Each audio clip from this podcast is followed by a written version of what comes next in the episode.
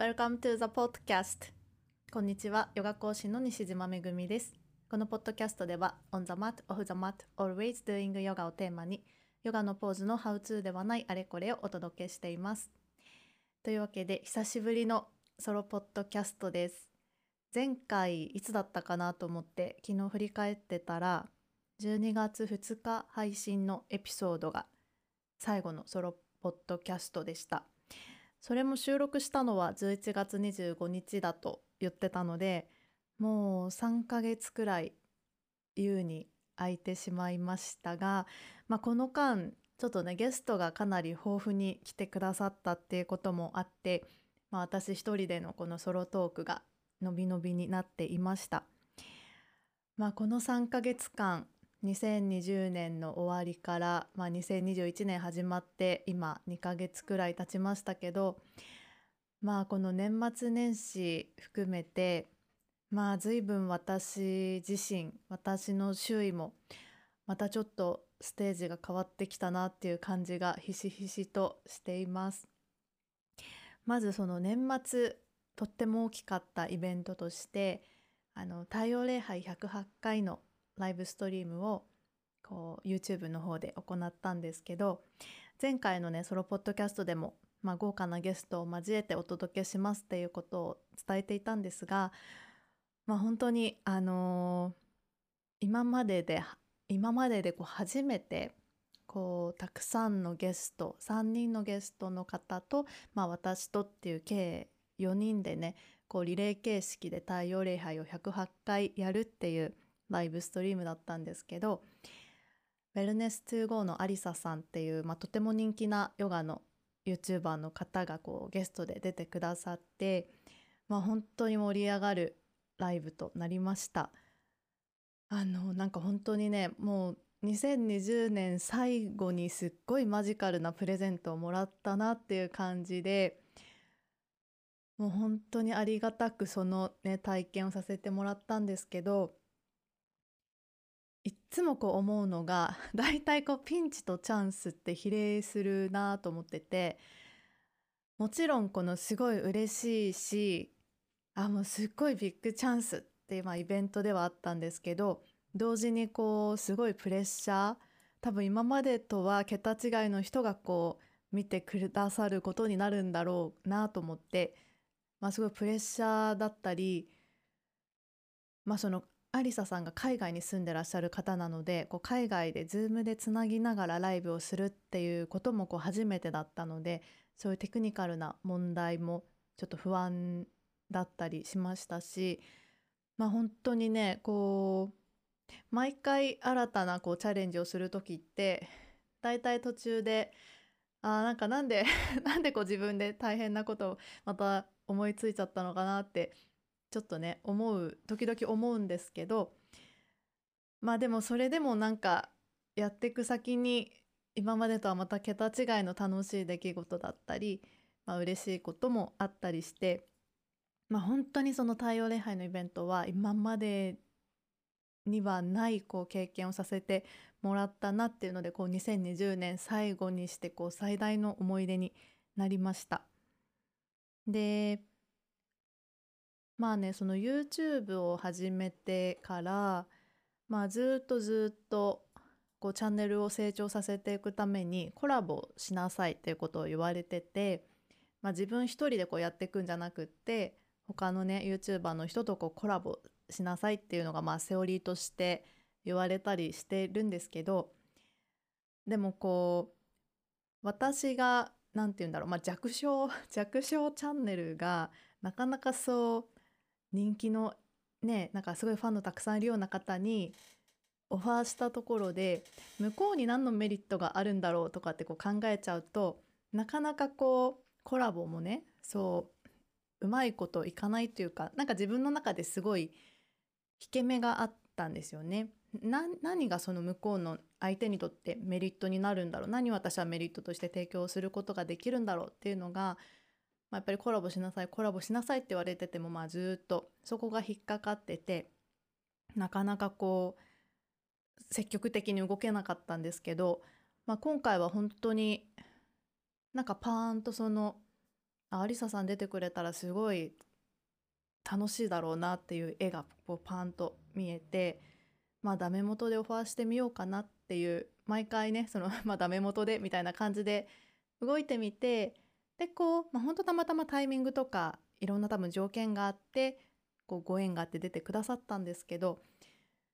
まあでもね本当にあの久しぶりにこの現実創造この思いつきイマジネーションからこう現実世界にそのビジョンがこう、ね、実際のものとしてこう出てくるっていう過程を、まあ、久しぶりにこう体験しました。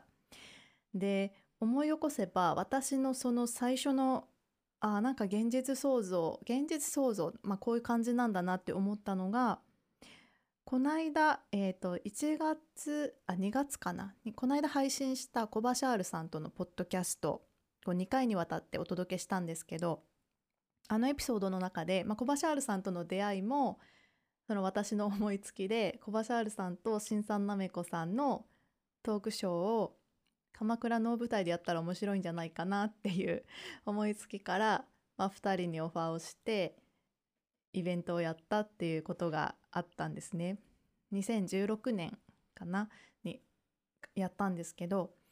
その時があの、私の初めてのそうクリエーションと呼べるようななんかものだなとこ自分の中では認識してて今までこの世になかったものあでもこれができたら素敵だな面白いなっていうものを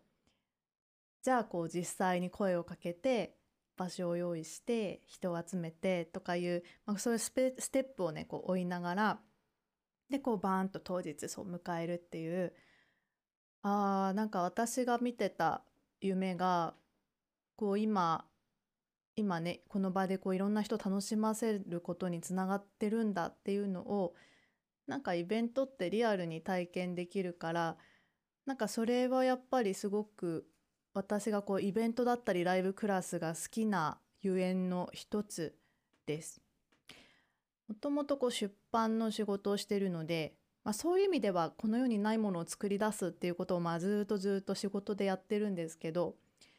出版の仕事ってやっぱりタイムラグが割とあるしあんまり目の前でこう読者の方をの反応を見れたりすることがないからやっぱりそのイベントとかこうライブの生のこのインパクトみたいなものとはまた全然違うんですよね同じこうクリエーションでも。だからやっぱりそういう生の熱量とかがこう合わさってくるライブってああやっぱりなんかすごい私は好きだなと思ってて、まあ、それと同時にやっぱりねプレッシャーとかもうその場限りのものだからやっぱり失敗できないみたいなねなんか思いもあるし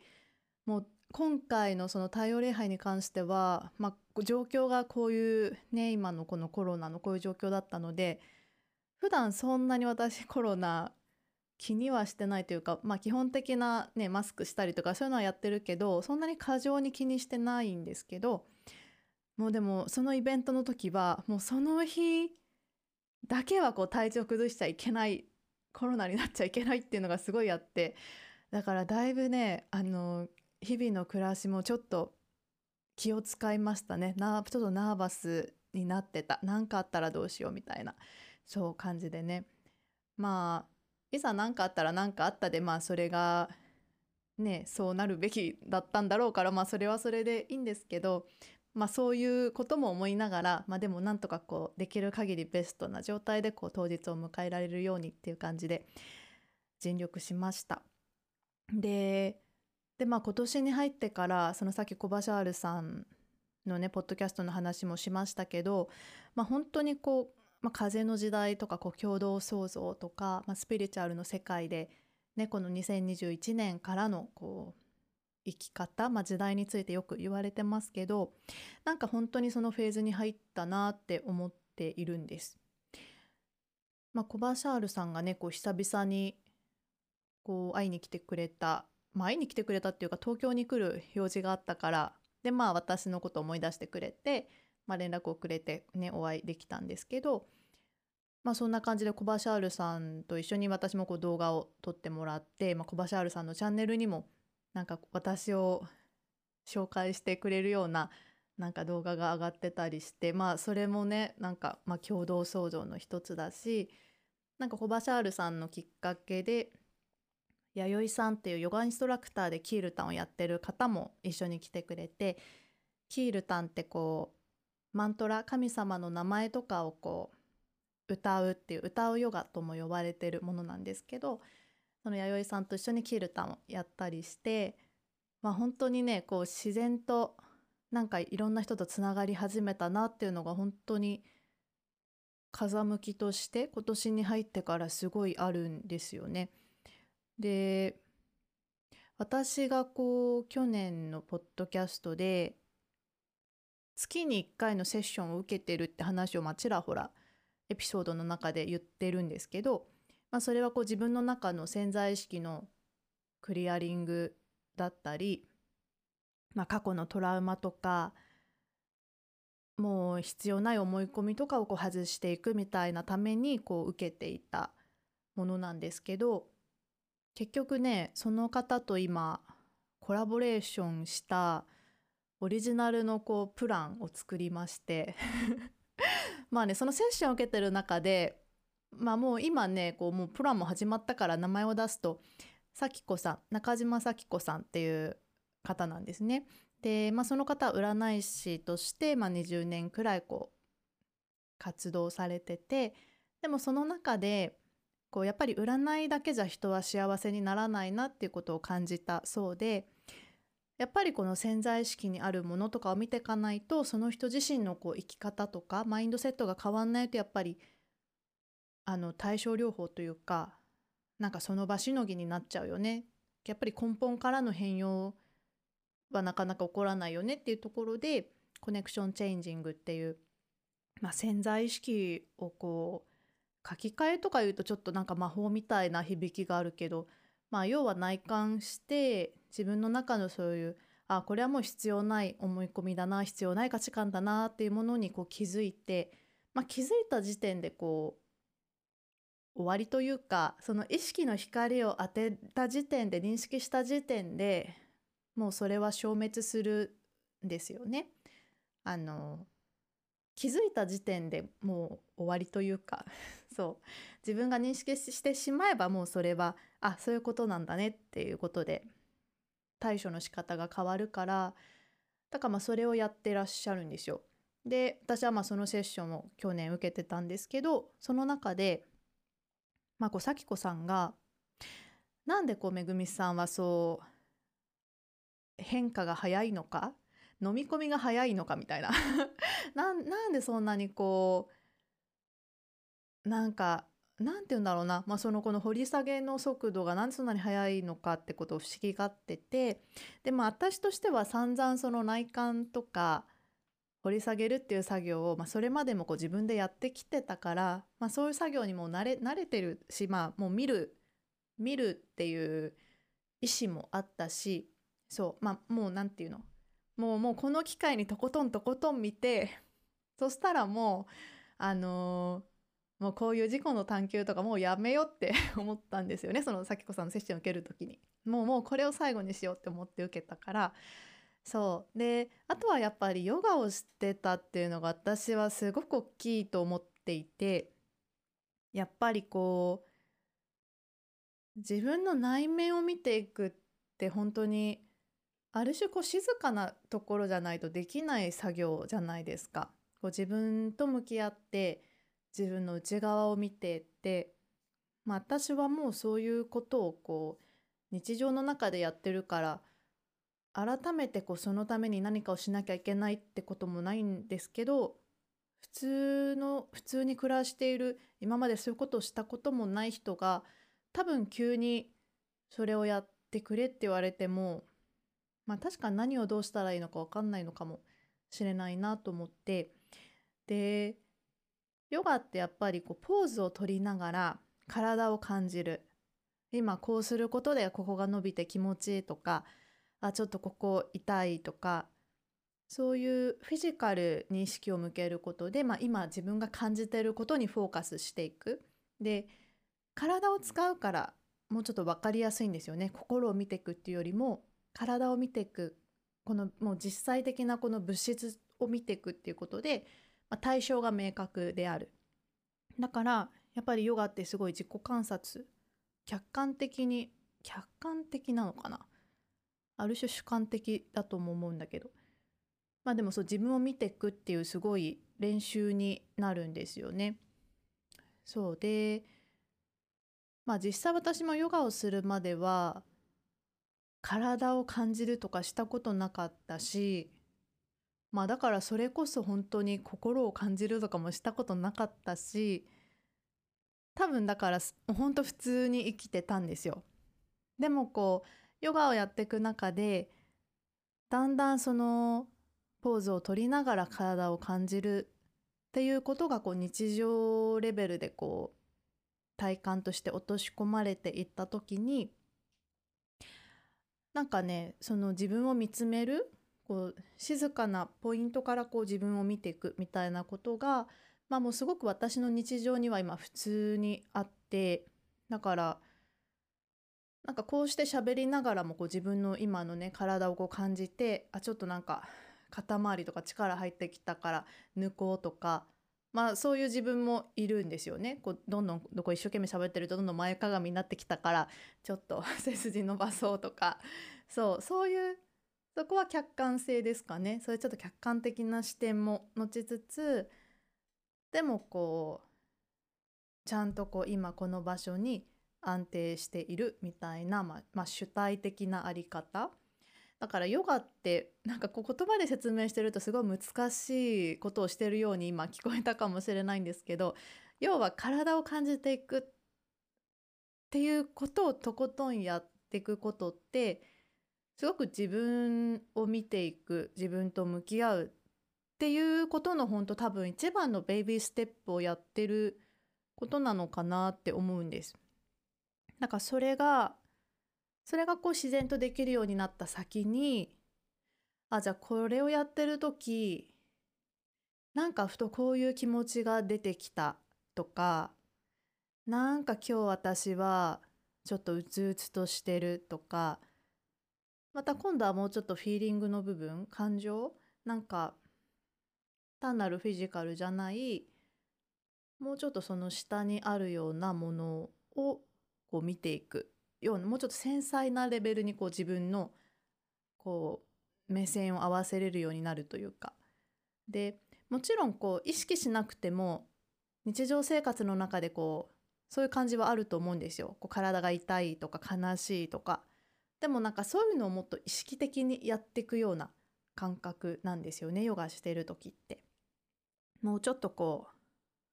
うもうちょっと繊細にかつ詳細に？みたいな。うん、でだからまあ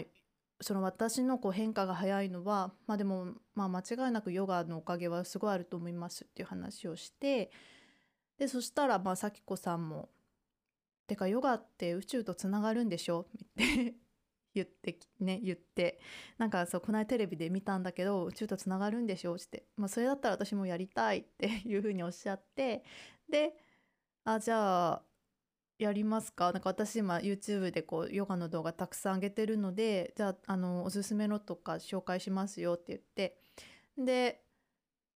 まあ咲子さん本当にもう初心者さんなので、まあ、じゃあこの辺どうですかねって言ってこう進めて咲子さんもヨガをやり始めたんです。でそしたらねこうやっぱり体の変化をすごい感じてくれて、まあ、何がヨガの何がいいんだっていうところもなんかすごくご自身でやる中で感じてくださってででねまあその私がこうセッション受ける中でこう2人私とこの咲子さん咲子さんとこ、まあ、ヨガとコネクションチェンジングを合わせたら、どうなるんだろうねっていう話がこう出てきてでそれでまあじゃああのコラボ2人で一緒にこう一つのプランをこう作るっていう話流れになってで先月かな？1月に一応こう発表してやりますっていうのを発表して6ヶ月間まああの100%の私を生きる6ヶ月変容サポートプランみたいな 感じのちょ正式名称ないのでこれ私がブログとかで 勝手に名付けたキャッチコピーみたいなのが今そのまま名前みたいになってるんですけどそれをねスタートしました。でこれがね本当にまあ今始まったばっかりでこの2月からまあ実際にこうお客様お申し込みいただいた方とのこうセッションとかプライベートレッスンとかが始まってまだこう6ヶ月やりきってないのでこっからどうなるかはすごいドキドキワクワクなんですけどでも本当にね不思議なんですけどなんかまるで仕組まれてるようになんかこの流れが進んでいるんですよね。なんか私この6ヶ月のプランに合わせてそこでしかこう見れないヨガの動画をこう作ることにして、まあ、今月はこういうテーマその次はこういうテーマっていう感じで、まあ、自分なりになんか6ヶ月のねこう流れを作ったんです。このこの1ヶ月目はここにフォーカスして2ヶ月目は次はここにフォーカスしてっていう感じでねこうテーマを決めてプログラムをこう作ってるんですけどそれが本当にまあたまたまなんですけどちょうどその、まあ、お申し込みいただいた方とこうセッションしたりお話ししてる中で私がこう掲げたテーマとまさにドンピシャだったりするんですよね。そうだからあまさにそれが今必要でしたみたいな感じの声をいただいたりいや2ヶ月目テーマこれなんだけどこれこれまたドンピシャだなみたいな 感じでなんかねそういう不思議な感覚もありつつでも本当にこう私と咲子さんがあこれできたら絶対楽しいよねいいよねなんかきっとみんな喜ぶよねよまあ喜ぶよねっていうかまあ要はもう私たちがこうやってみたいみたいな 感じで盛り上がって絶対いいよねこれって。いや心も体もでこう魂もこんだけこうまるっと6ヶ月間こうとことんやって帰れるってめっちゃ良くないみたいなのをこう2人ですっごい盛り上がって絶対それいいよねっていうのがこう自分たちの中にあるからまあこうやって今本格的に始まってもなんかその旅路まだね始まったばっかりですけどそれもすごいこう楽しみながら今こう進み始めた感じです。そうだからこれもこう計画はしてなかったけどコラボなんですよね一緒に一つのことをやるっていう。で私一人だとこうできなかったこと私一人だとたどり着けなかった場所とかそういうものをやっぱりこう人と一緒にやることで経験できるしそういう世界を見せてもらえるっていうのはやっぱりすごくありがたいことだなと思ってでねあの、まあ、最近すごく思うんですけどなんか時間とかこうお金とか何て言うんだろうな要はこの自分の資源っていうか自分が持ってるものを使ってこう基本的にやっていくじゃないですか。まあ、自分の時間を使ってこう働き自分のお金を使って何かを買いなんかねなんかその自分の持ち物でこう今までやってたのがコラボレーションって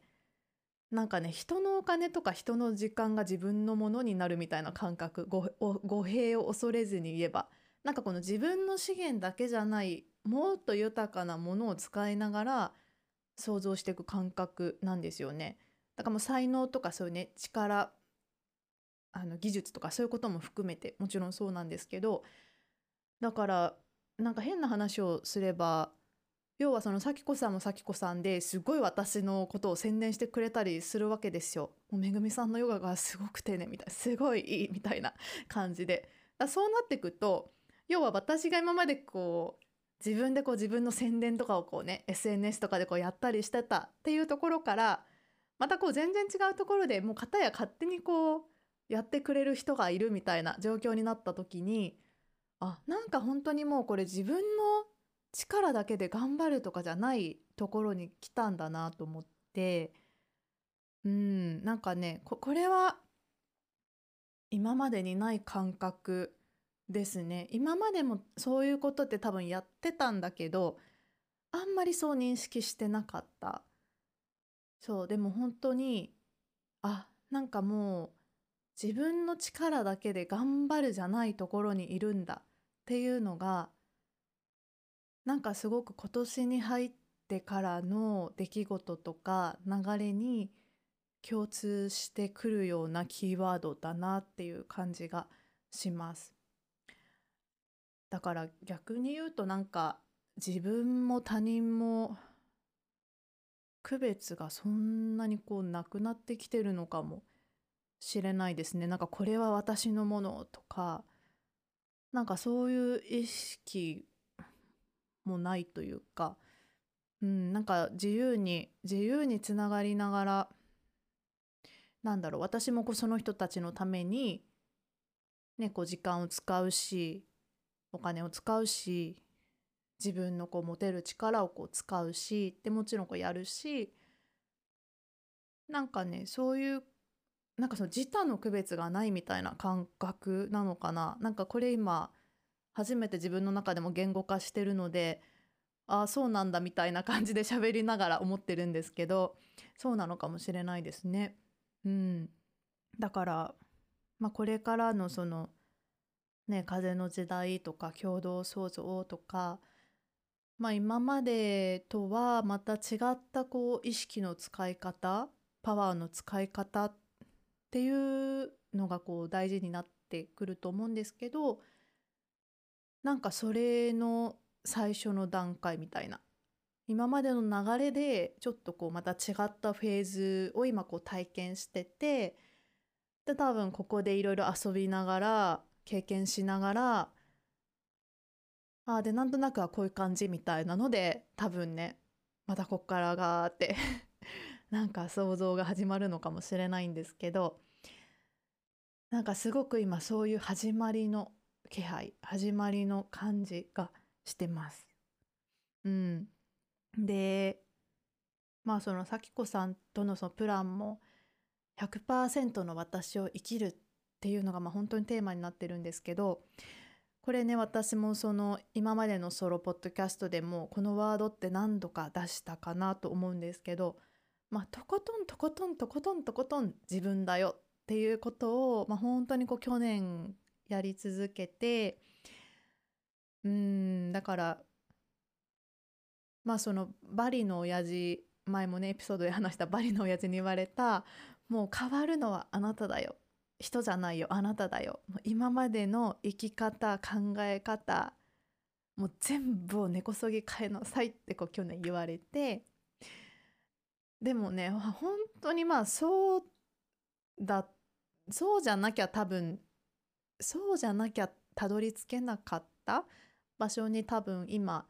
いるんだと思うしあのねそのコバシャールさんと再会したことで、まあ、1月は私バシャールのね本唯一持ってる「バシャールゴールド」っていう本があってそれをこう読み返したりちょっとバシャールのライブストリームに参加したりして、まあ、ちょっとこうバシャールとも再会したみたいな感じだったんです私の中で。ででそのバシャールの本の中でまあ、今だからこそ心に響くことっていうのが、まあ、ちらほらあったんですけどその中のね一つで、まあ、変化っていうことに対してこう触れてる言葉があってあのね16面体16面体がこうあったとして全面全部の面が青い16体16面体があったとします。でそのうちの1面だけが赤に変わりました。でこう私たち人間の目からすると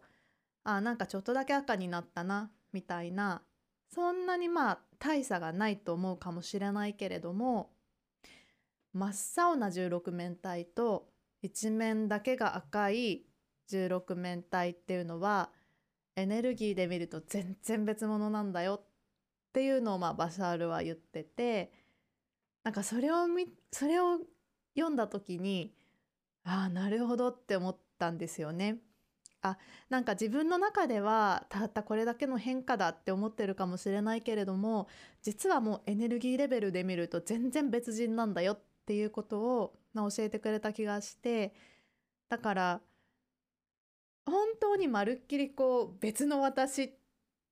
ていうわけではないというかもちろん今までの延長線上にはあるんだけどでもエネルギーレベルで見ると全く別だとも言えるんだなっていうのがなんかその言葉から受け取れたんですよね。だからそれは人に対してもそうで例えばなんか、まあ、私たちこうね人のことは変えられないけれども、まあ、でも人に対して期待したりなんでこの人こうなんだろう？とかあるじゃないですかもっとこうなってほしいのにとか。でもその人だってねこうきっと長い目で見れば変わっているはずで1年前と今を比べたらあほらここはちょっと違うねっていうこともあるかもしれないし自分の期待してるような速度じゃないかもしれないけど自分の期待してるような変わり方じゃないかもしれないけれどもその人なりに努力して変わってる部分もあると思うんです。それもやっぱりエネルギーレベルで見ると別人だよっていうことなんですよね。ちょっとしか変わってないじゃんたったこんだけじゃんじゃなくってもう別物なんですよね。そうそれってなんかあのそういう視点で物事を見るってなんかそれこそこうエネルギー的な話なんだけどもやっぱ物事の受け取り方とか全然変わるだろうなと思って、まあ、それをね最近は意識してます、まあ、この言葉をね割とよく反芻してるというか思い返しています。うん、そうだから100%のこう私を生きるっていうことをまあ本当にね今ようやく始めたばかりかもしれないけど少しずつ少しずつね、まあ、こういう感じで生きながら今年またどんなことが起こるのかな起こすのかなっていうことをね楽しんでいきたいと思います。うん。でまた多分だいぶ長く喋ったと思うんですけど今年今年のまあ私的なまた思いつきでの一番ビッグな、まあ、今年最初のビッグなチャレンジが来週からこう YouTube で始まるんですけれども21日間の10分ヨガプラクティスを配信します。21日間連続で配信します。でこれはあのね2月の28日からスタートして3月20日春分の日、まあ、すごくこうねエネルギーが高まる日ですね。そこに向けてこう自分を整えていこうっていうような目的でこう作っていくんですけどあのー、まあこれに関してもね 今までにやってない試みとかをいろいろ取り入れているのでちょっとねそっち YouTube の方で是非あのー、チェックしてみてください。また今話し始めるとすごい長くなっていくので、まあ、これについてはまた改めてお話ししたいと思いますがあのー、本当にこう浮かぶこと心に浮かんだことあこれできたら素敵だなこれできたら面白いなっていうものをなるべくそのままこうふわっと 掴んでなるべくそのままふわっとこう掴んでやってみるっていうのをまあすごくねこう今大切にしてます。まあ、それがね現実創造共同創造の第一歩ですよね。そうイマジネーションをこうふわっと掴んでやってみるそうそこに最初の最初のうちはいやでもこういうのこれ大変だなとかなんかできない理由をね探したりとか、まあ、できない理由ばっかりが浮かんでくるかもしれないけどそこを超えてそれでもきっとできるアクションは何かあるはずだからちっちゃなところからもベイビーステップでやってみることで少しずつねでも確実に現実は変わっていくっていうことをぜひ体験してみてください。もうエネルギーレベルでは全く別人になるんだよっていうことをぜひ体験してみてください。うん。じゃあねまたちょっと今回はまあ風の時代とか共同創造とかまあその辺のキーワードでおしゃべりしていきました。またね。もう私も日々いろいろあるというか、まあ、本当にかなり忙しい毎日を過ごしているので本当一日一日にフォーカスしながらもうやってるって感じなんですけどなのでね、まあ、私の最新情報とかは割とインスタとか一番頻繁に更新してますので SNS とかあのホームページのブログとかもまちょこちょこ更新してますのでぜひ見てみてください。はいというわけで今回はこんな感じで終わりにしたいと思います。何か質問とかメッセージとかあればお気軽にお寄せください。それではまた次のエピソードでお会いしましょう。バイバーイ。